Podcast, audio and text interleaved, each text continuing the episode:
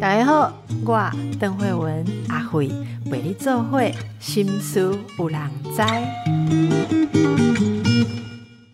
大家好，心思有人知，我是阿慧。今天我们请到的是国立台北护理健康大学的李玉婵李教授，教授好。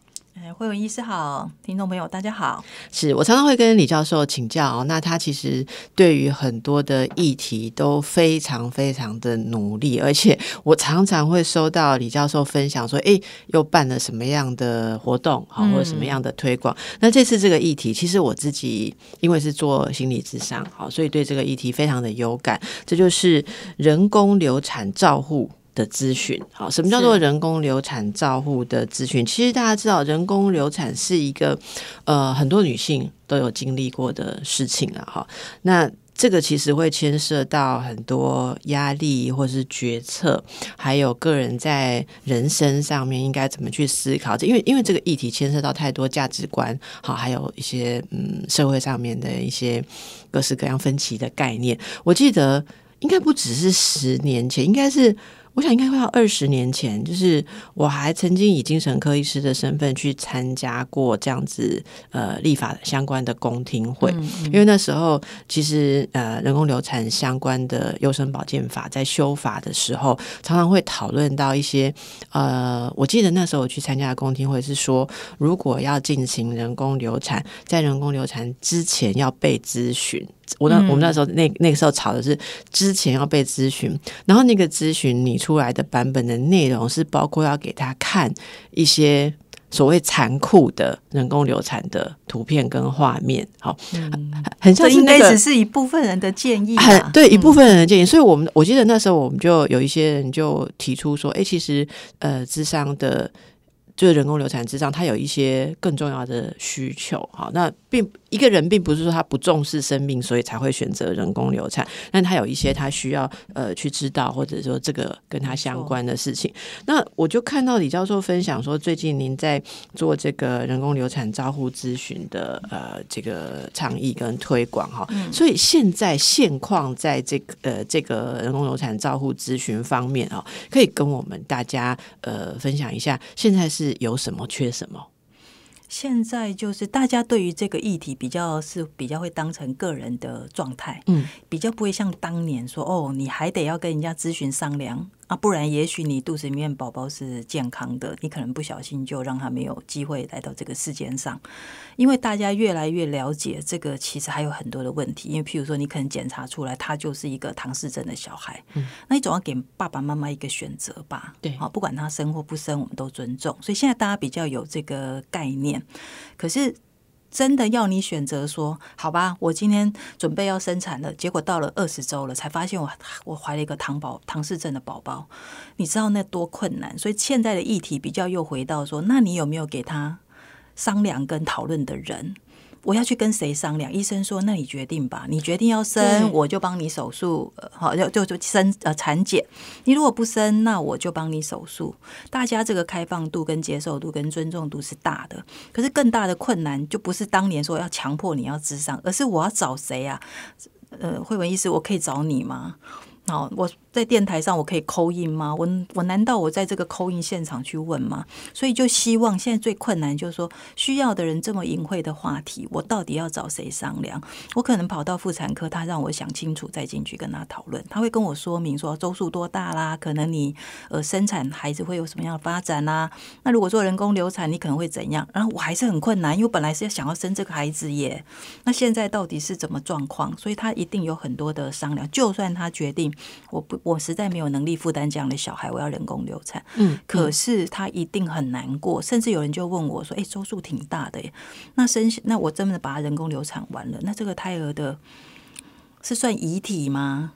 是当医疗废弃物吗？还是我可以当做小产可以请假吗？我可以找葬仪社吗？这些话题已经衍生到这里，可是这个大家都不知道去哪里找。”找人讨论，所以他已经不是当年决定生或不生这么单纯的一个向度。他来到了这样特殊处境的人实在非常多，他有很多的特殊议题。那有没有一个管道跟对象？他可能是医师。好，可能是心理师，可能是社会资源。我想要生这样小孩，那万一他有一些状况是身心障碍儿童，我怎么给他早疗？我想要知道这一些，我才能决定。对，那我到底要跟谁问？那不可能在妇产科齐备这些人都让我问完，那我到底该跟谁问？那所以我们就需要让这些呃资源管道让大家明白。那在您的观察当中，哈，其实我觉得这是一个专业，嗯，这也不是说随便找一个呃所谓的呃咨询师或任何一科的医护人员，因为你要提供人家这种智商，你要对这个议题非常的熟悉。所以老师认为说，现在呃这个像人工流产要提供这样子的照护咨询哦，呃，在训练上应该要具备些什么？它这绝对是一个跨专业的议题。好，首先，譬如说胎儿异常，它到底异常比例是百分之百还是百分之几？嗯，好，光这个医疗资讯，你就想象它一定要在医疗端。所以，但是呢，就算你算出来一半一半，甚至你算出来它百分之八十的几率是如此，那可是决定我还是有困难，所以我还是要跟人家商量。所以这个决策上的两难，生跟不生都两难的时候，我需要一个心理智商。那。对于那就会变成跨专业的人，心理的也要了解医疗端的。对，好，譬如说二十周人工流产到底是用什么方法？方法它是引产吗？其实它是引产，跟催生生产是一样的方式。可是我从来没想过，哦，原来我不生它了，还是要生它，然后跟正常生产一样。那所以我是心理师，我还是得要了解这些。那妇产科医师也得要了解，虽然这些程序都说明了，我还是很难。放手这个关系，那就像他会问：那我这个到底生过一个小孩？这个胎儿是你把我当医疗废弃物吗？啊，不然我要找谁？我要怎么处理？那医生没有办法回答你这个。那其实现在都开始慢慢有这个跨专业，所以我们现在希望这个各专业的人有跨领域。大家一起共同研习，然后更了解医生端这边会做什么，护理人员会做什么。那护理人员在还没有看到心理师之前，我也可以告诉你，如果你找了心理师，他可以跟你商量，甚至跟你跟你先生决定不一样，我们可以帮你一起协商。那如果照顾上面有一些困难，或者是接下来有一些什么样子的呃资源需要协助，也有社工的资源。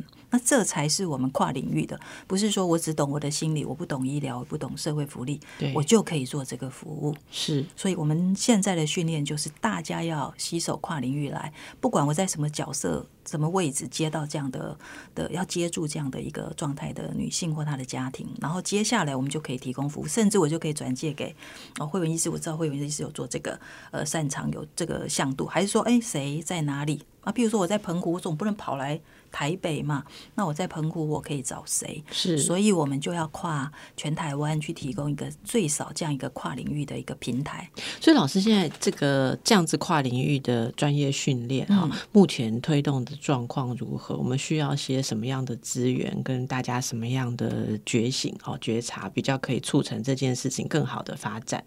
呃，现在这个也是我极力要推动的，就是说，我们不要让一个人要找的时候找不到资源。对。可是现在的困难就是，它毕竟还是一个比较隐晦的话题。好，那所以有些人，譬如说，有些妇产科医师，他就不做这个人工流产手术。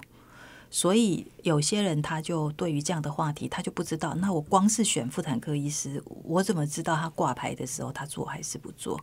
所以我觉得要有个名单，让我至少知道，哎，都是妇产科医师，哪些是有做这个呃人工流产手术的，哪些没有？就是有点像说。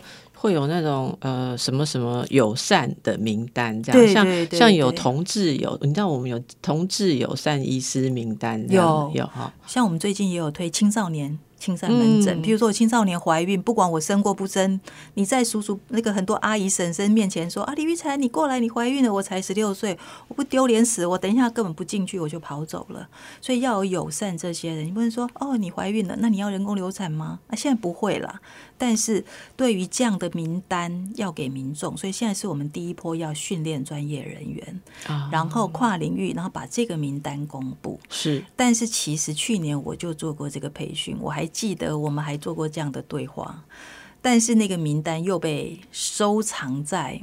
某个某个单位里头，所以我就希望我用我民间团体的力量，我来训练完之后，不管公部门你公不公布，你有没有什么样的考量？那你可能觉得上完一天的训练或两天训练能力不知道够不够？也许你考量是这个，我不知道。可是我我我知道有什么考量，我跟你说哈，因为有时候公部门其实他们的为难，我曾经有问过哈，他们的为难会觉得说，嗯，对，你们现在推，假设你们推。一些人经过某些你们认证的培训，然后说这些人又友善，然后就会有一些有需求的人跑去找这些人。他说：“我我们有时候不是质疑你们这个东西的专业，我们怕那个没有在名单上的人会来对公募。”公部门而言，人家也会去抗议说：“哦，那他们凭什么就经过这样子的培训，然后他们就有好像特别吸引某一些客户或某一些业务就在他们那边，那我们就不行吗？那有的人就有的医院，有的不是，有的医师本身可能不想做，但是医院会说：哈，那我们医院就少了这些业务，我们就没有列在名单上。哦，他们的院长会跳脚啦，或者什么？我觉得这里面太多太多经营管理上面跟考量的问题，所以我觉得像您这样从自己或者从民间来做是很重要。其实这个名单不需要公部门公布啊，就就放在任何大家看得到的地方都可以，对不对？所以，我们这一次训练完了之后，我就让他呃，你愿意提供哦，我就把这个名册放在我的医心学会医疗智商心理学会的网站上。嗯，那这样的人，他就可能除了我可以用，我可以知道，哎，原来有这么多专业的人是可以帮忙我们的。好，然后第二个，我也可以就近找啊。如果我不想我在我的家乡，我想要去台北，那我要找谁？好，我就在就近我的家乡，我可能在高雄，我可能在台东。像现在来上课的就有金门的、澎湖的，诶，我就可以就近啊。有人想面对面去讨论这件事，那他就可以就近找得到。所以我觉得我这一次有特别的争取。那但也确实像您说的，就是有些人他虽然来受训，他想增加知识，但是他还是有另外一层考量，因为这件事情又牵涉到。那个刑法上的堕胎罪的问题，所以有人会拿这个部分来说：“哦，你恐怕不能这样公布，你公布太多人工流产的资讯，会不会有？”类似刑法上说是脱胎税的这个模糊空间，所以用比较保留的角度的人，他可能就会又会撤下来。可是事实上不是，如果这个女性她这一次人工流产的经验，她没有好好被照顾跟处理，你想她有勇气或者她。能够你不保证她下一次又会意外怀孕，又可能会经历这个伤痛，没办法好好孕育下一个孩子，甚至她不是一个健康的母亲。你想她怀孕生小孩，这个经历已经对她是一个非常 suffer。那她下次在生产的时候，我们如何照顾好这个母亲？所以你要先照顾好母亲，她才能够好好保护她，不管是现在还是她未来的孩子。是，那教授可以再多谈一下，例如说没有好好被。照顾哈，或者说嗯，很草率，甚至是带有心理创伤的人工流产，可能造成你一个女性或一个家庭什么样后续的问题呢？呃，我举一个比较简单的例子，就是像我有就我就有接到说，呃，有的因为我直接就是在妇产科旁边提供这个咨询服务。好，然后我就试试看，我们这样子能够接触到什么样样态的妇女。那你刚刚一问我，第一个浮现的就是很正常，我们就是夫妻关系，然后哎怀了第一个小孩，也很期待。可是你知道，怀孕生产这是人生一个很不一样的经历，它有很多的。呃，应该说怀孕过程中的不舒服，对，然后生下来之后，孩子出生了之后呢，先生又不帮忙，我们一定听过产后忧郁这件事，是，所以他就非常害怕这个，他都还没有好好的适应生小孩跟呃养小孩这件事，他才坐完月子就怀孕了，所以有人就问我说：“天哪！”做完月子马上就可以怀孕吗？他就就他就是因为他不知道可能马上就会怀孕，所以他就马上怀孕了，中间一点缓缓冲时间就没有，所以这个这个妈妈新手妈妈就她就非常害怕，因为她还在她还在这个整个适应过程，那她其实心里面对这个怀孕有很大的阴影，那她就不想要在这个时候生这个小孩，虽然她这辈子打算生两个，那先生就说，既然我们都讲好要生两个，你都怀了。那为什么要把我们的孩子拿掉？他说：“如果他这个时候真的来，我不仅没办法好好照顾好大宝，我连我都会崩溃。那你觉得我怎么有办法再生小宝？那夫妻俩意见就不一样啊。可是先生也说，可是明明我们就想要生两个，你不能忍耐，或者你要我帮忙，那我现在来帮忙。可是其实太太已经听不进去，她只要想到她过去生产的那些经历，生小孩没人帮忙，然后她从来没有一天睡饱过的那种痛苦，她就排山倒海而来的都是她不要的那个痛苦嘛。那所以这个时候我们就得要去做夫妻的协商。所以这个时候，当她坚持，先生就说：“好吧，那你自己决定。”好，但是你要记得。如果你把我的小孩拿掉了，你叫我以后如何跟你的亲密关系还能够再继续有性行为？你不觉得先生当然是很生气，也很希很失望才讲这个气话，不然他也不会说那不然你决定好了。可是你也知道，因为他很失望，所以这句话就重重的刺伤了他那个已经很脆弱、即将崩溃的太太。他就觉得我现在威胁我，如果我今天把孩子拿掉的话，那他就这辈子就不会原谅我。那你想他心里面的压力有多大？那他还在决定要不要人工流产，又要养育一个 baby，那你想他不忧郁才怪呢？然后他真的是投诉无门，真的不知道找谁去帮忙。你想在妇产科怎么会有一个智商的人？没有办法，而且我觉得像这样子的议题，其实没有一个专业的 sense 哈。就是例如说，第一个，对于我现在想象，对于这个夫妻要怎么去沟通。以我们在做婚姻智商的人而言，我就会想到这是牵涉到很多高难度，因为它有敏感议题，然后有两个人可能各自对于啊孩子这些事情价值观啊，还有先生其实讲到这个就是说。呃，你自己决定的时候，其实已经是关系上没有办法合作，所以我光是想心理智商这一块都很困难，然后还要再想到说，那要提供医疗上面的一些东西，例如说他会不会其实还在前一胎的产后忧郁，好这些东西，那那那是不是？其实我想起来，有时候会觉得说先治疗，可是治疗的时候。怀孕的人又会非常担心用到一些抗忧郁药或一些药药物，我们以前也常常在提供这种咨询，所以从这里大家就可以想象，真的是需要跨领域的一个专业的培训啊。那这也需要大家有这个这个需求的认知，才能支持这样的培训，有更多的人投入。好，好，我们等一下再回来请教。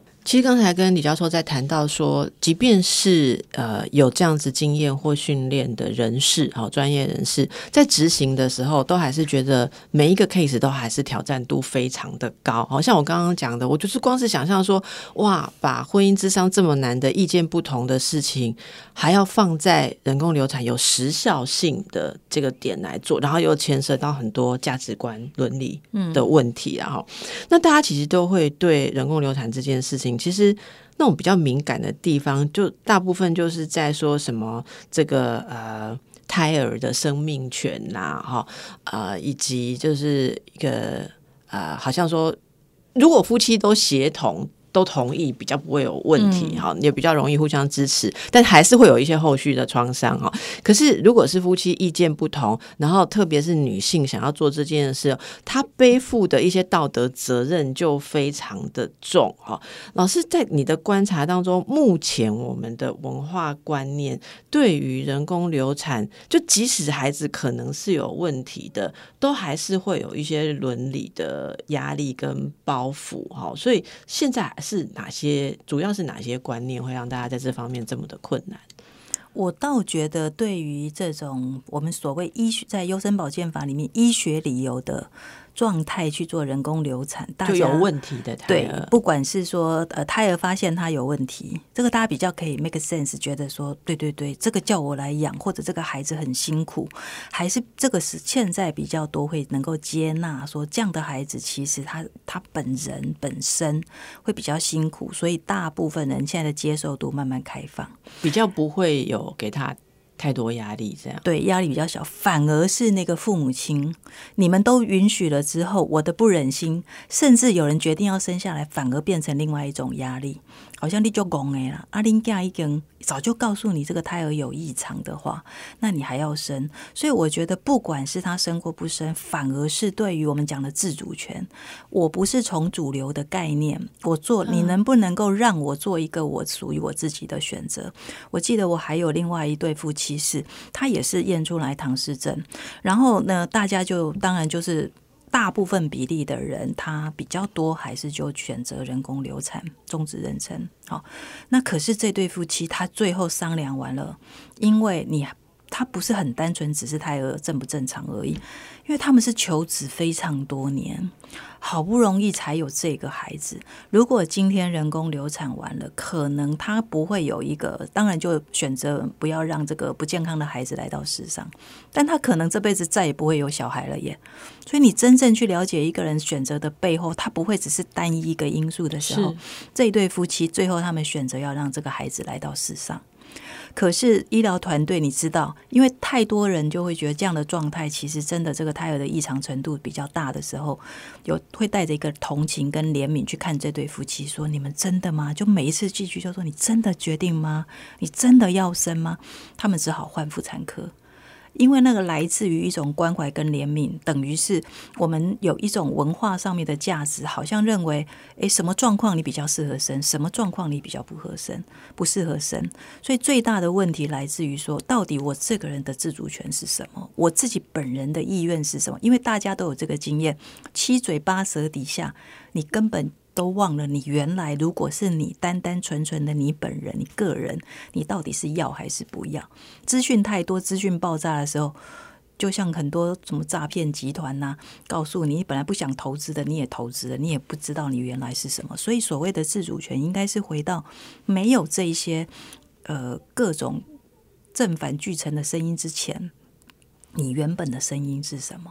那我如果真的做了一个属于我自己的决定，那我能不能得到支持？有没有更多的资源？不管我是生或不生，可是现在不是，是因为我担心我做了生的决定，别人觉得我很蠢，怎么会去生一个很重度障碍的孩子？好，那我如果不生，别人可能又有另外一群人的声音是：你怎么这样呢？好，你怎么可以不让一个人有缺有有？因为他还是有几率是健康，或者健康程度可能不好。不是那么严重。换句话说，就是旁人的意见会不会大过于当事人本人的意愿？对，这就是我们讲的自主权。人任何人都有自主权。是。那可是有没有足够的商量跟讨论的机会？尤其是我们发现，其实会改变意愿跟决定的。到妇产科之前，很多人其实在家里知道这个状况，他其实是自己有想法的。可是青少年最容易被改变。就像青少年很容易被同才啦、同学啦、男朋友啦、伴侣啊、爸妈说一说，其他心态是改变的。那我真的就发现，来到妇产科，大部分的人其实心里面原本是有一个初步的决定的，不管生或不生。可是后来改变决定的多的，反而是青少年。换句话说，青少年他比较容易，他的资讯一开始他的资讯比较少，后来他得到比较多的资讯之后，他反而可以有。更多不同选项的可能性，所以我们其实是要创造一个很简单的部分，就是给予他更多的选项，给予他更多的知识选项，所以也可以让他真的在自主的状况下。其实你刚刚讲到，我非常有感，真正的自主在智商中谈何容易？好，第一个就是提供智商的专业人员。你要非常非常的自觉，你现在是不是用你自己的价值观在影响对方？好，我想老师常常也都会在专业训练当中觉得，应该这个很难突破。对，好，另外一个是，呃，当对方他其实以为那是一个他自主的决定，你要怎么看出啊？这是他因为被某些恐惧或者特别的。嗯，比较偏误的想法所束缚住，其实那跟他真正的意愿中间有一个扭曲。你如何把这个扭曲顺开来，再让他做一次真正的决定？我觉得这个都是非常需要耐心，而且对这整件事要非常有了解，才有办法做到了啊。那其实，所以老师刚刚讲的是这个，嗯，例如说自自主权这个概念啊，那我觉得它更难被。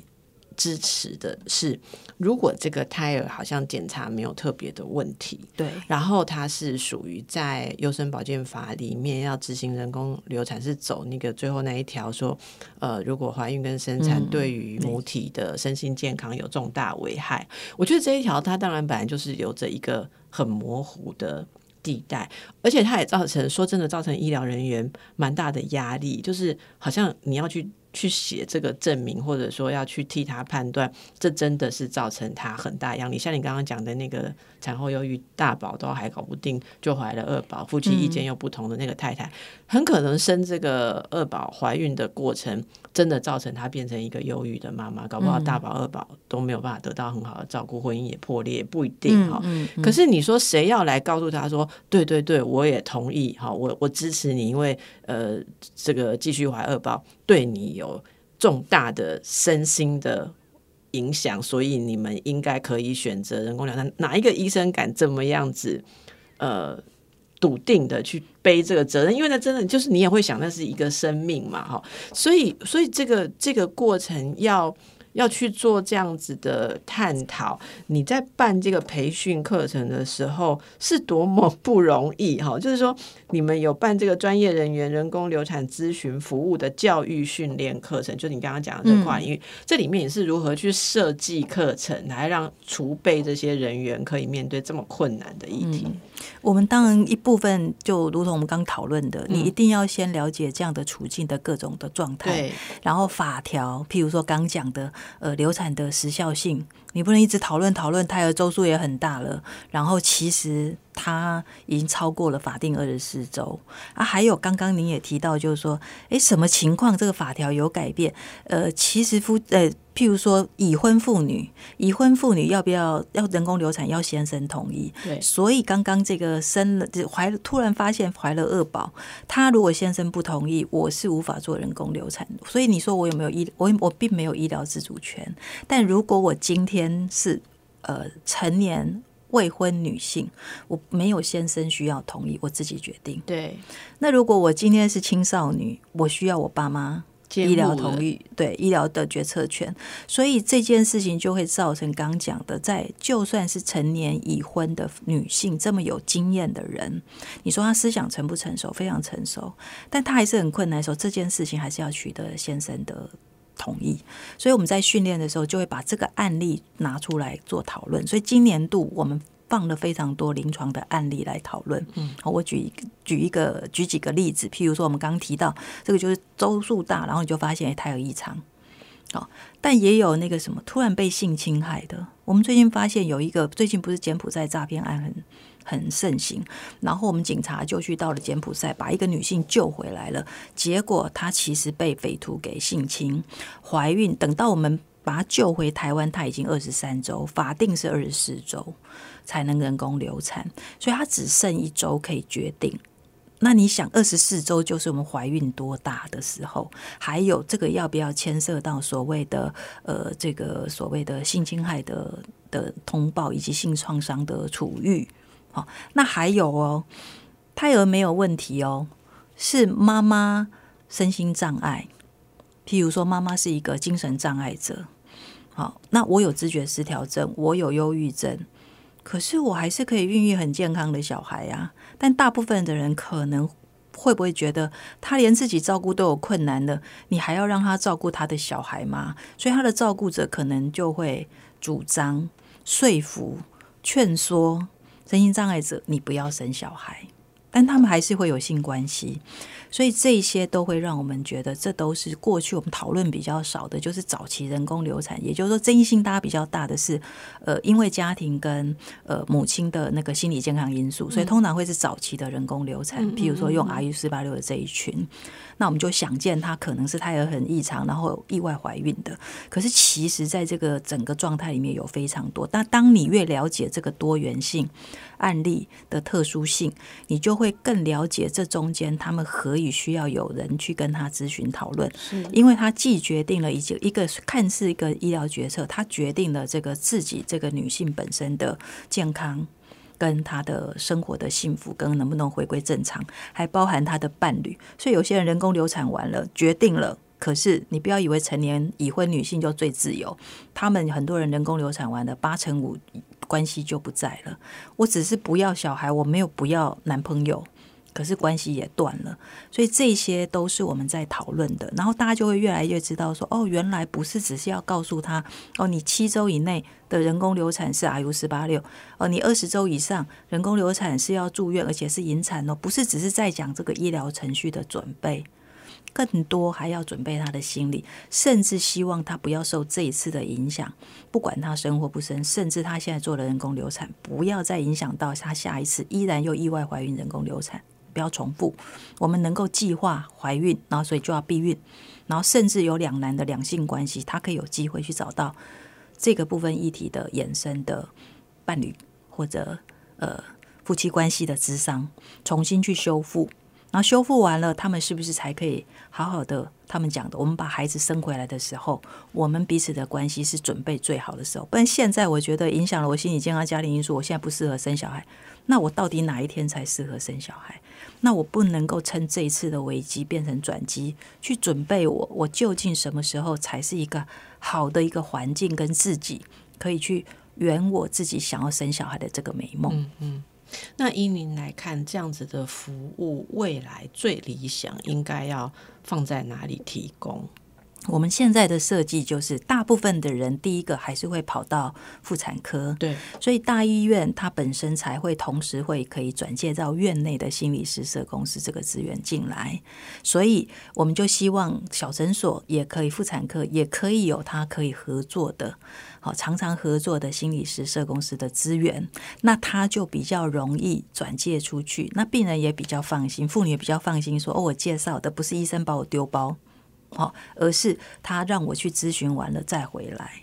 那另外的就是，如果你可以到比较有这样擅长的哦，譬如说你来找我，我是心理师，那我擅长这个议题，我也大概了解这些的医疗的状况，我也可以跟你先谈了以后，让你呢赶快去跟医生做讨论，同时我们也可以跟医师保持一个非常好的联系。虽然我们不在同一家医院，所以他看起来还是会放在心理师社工师这个环节。其实有很多护理师也可以提供这样子的。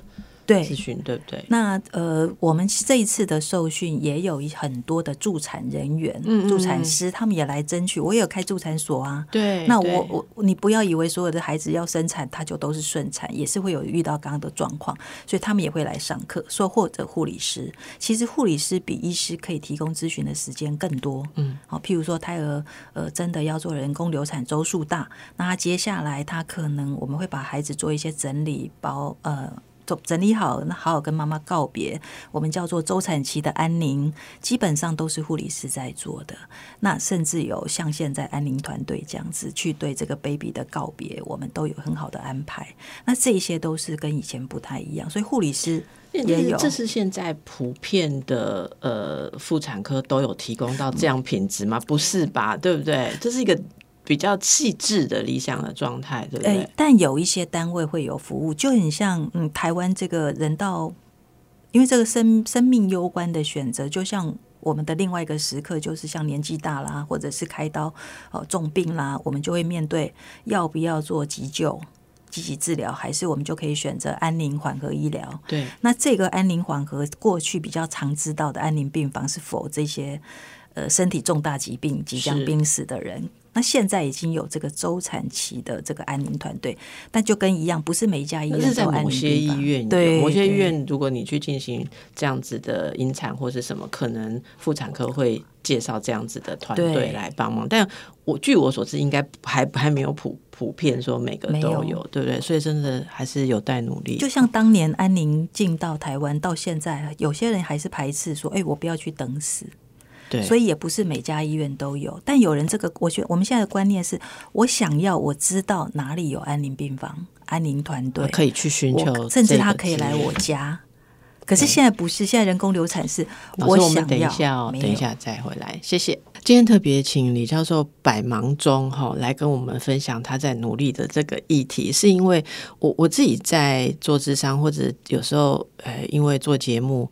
会接到各种疑难杂症的询问，我真的觉得人工流产以及生育仍然是大家不好谈。你你刚刚提到过几次隐晦的一些需求哈，那我我记得我以前在这个大学的辅导中心有辅导过男同学，嗯，他就是呃女朋友怀孕，然后女朋友。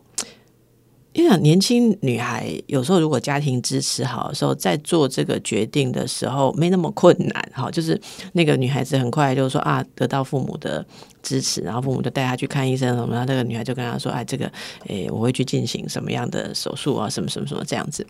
结果女孩子好像也没有什么特别需要智商辅导，人家就休息完哈，吃点营养的，就照样考试上课哈，很快乐。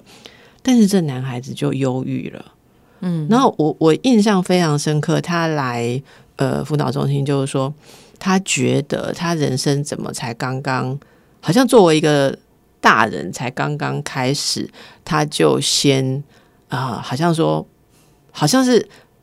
本来可以成为一个父亲，可是他却扼杀了他的小孩，然后他就一直就是会希望能够弥补这个女孩子或什么。可是就像您刚刚讲的，我觉得很很特别的，就是女孩子真的经历过这个事情之后，她就想分手。那呃。男孩子，当然他们之间可能会有一些不愉快，而且这个不愉快会在我想，在一个非预期怀孕的事件发生，女孩子感受到压力的时候，也感受到身体经历了一些。嗯，这种是一个辛苦的事情。他们会回头来检视，例如当初为什么会发生，是不是男孩子有时候不够体贴，或者说不够尊重他什么，还是说自己现在应不应该放这些心力在感情上，还是父母的介入？总而言之，他就想要分手。可是这男孩子怎么样都过不去，他一直觉得说他一定要挽回这个女孩子，所以整天去等，等到都快要被人家认为是恐怖情人。可是他其实没有要做任何什么恐怖的事情，他就是觉得说，他讲我，他有一句话我。我一直记得很深，他说：“我跟他有了这样子的连结跟结晶，我这一生不能够。”跟他分开，然后就像你也有提到一句话，说我要跟他再把孩子生回来，等到我们更成熟可以养孩子的时候，一定要把这个孩子生回来。那女孩子说：“真的，你不用有这么多的负担。”可是她不行。好，所以我我觉得我们刚才谈或谈这个议题的时候，其实我们有时候比较少谈到或想到男性也有心理的压力，男性也有哀悼的过程要走，对不对？所以这个服务是不是也会对男性提供？我们最近也提供一个案例。在做这个呃培训过程的讨论，那就是呃。就像您说的，看起来这个像，譬如说我们刚刚周数大的这个妈妈，她呃胎儿是唐氏症，然后这个妈妈呢，她就分享说，呃，她就决定实在是没有办法去养这个脊柱裂的孩子，嗯，好，她其实不是唐氏症，那但她就决定，而且她本身是护理人员，她知道那个困难度，啊，先生大大概他们决定上都没有问题，可是她就觉得，因为她还是要经过引产跟催生，然后那个过程又不是那么顺畅，那她就觉得先生好像没事的。那个人在那里晃来晃去，所以他对先生有很多很多的怨怨。那我们就问问先生说：“那你？”你先，他他其实从来没有过，他都一直陪在旁边，但他都默默没说什么。他终于说出来，就说这么混乱的状况，我一定要保持冷静，我才能够照顾你。可是太太觉得说，你一副就是事不关己你的样子，所以这个这个怨是过了很久才说出来。所以彼此之间对于事情处理的态度，恐怕跟原来的的彼此对于在关系上面，男女生有时候他有一些差异。更多的像你刚提到这个呃未婚男女。有些人反而重新去思考：是我既然跟你怀了孕，甚至我们两个已经是同居很多年，但是我只是要跟你同居，我没有要跟你生小孩。然后呢，所以我重新去思考，你并不是我理想伴侣。可是这个男生可能觉得你是我要在一起的人，所以这中间彼此在落差太大。对，所以有的有的时候男女生之间落差太大了。反而这就变成他们两个分开的很重要的一个环节跟原因。那男性就像产后忧郁这件事情，也不是只有女性才有。我们也发现，太太有产后忧郁的，其实一半的先生也有。嗯，就像那个忧郁症的病人，他的家属也很忧郁，因为照顾一个这样的一个状态的人，不是只有太太很忧郁，你会被当做最没事干的那个人，然后你又哭得不够惨。然后你表达这么爱的时候，别人又觉得我又没有要跟你在一起，你干嘛这样子拼命来缠着我？所以彼此之间反而关系就会很糟糕。我最近就有一个个一个，他就在我们呃，我就在一心学会上面提供这样的线上咨询的服务。那有人就留言就说他是十二年前让女朋友怀孕，可他现在事业不顺，他就一直觉得是之前的关系造成的。这个心里面还是有一个结在那里。对，所以其实，在那个呃。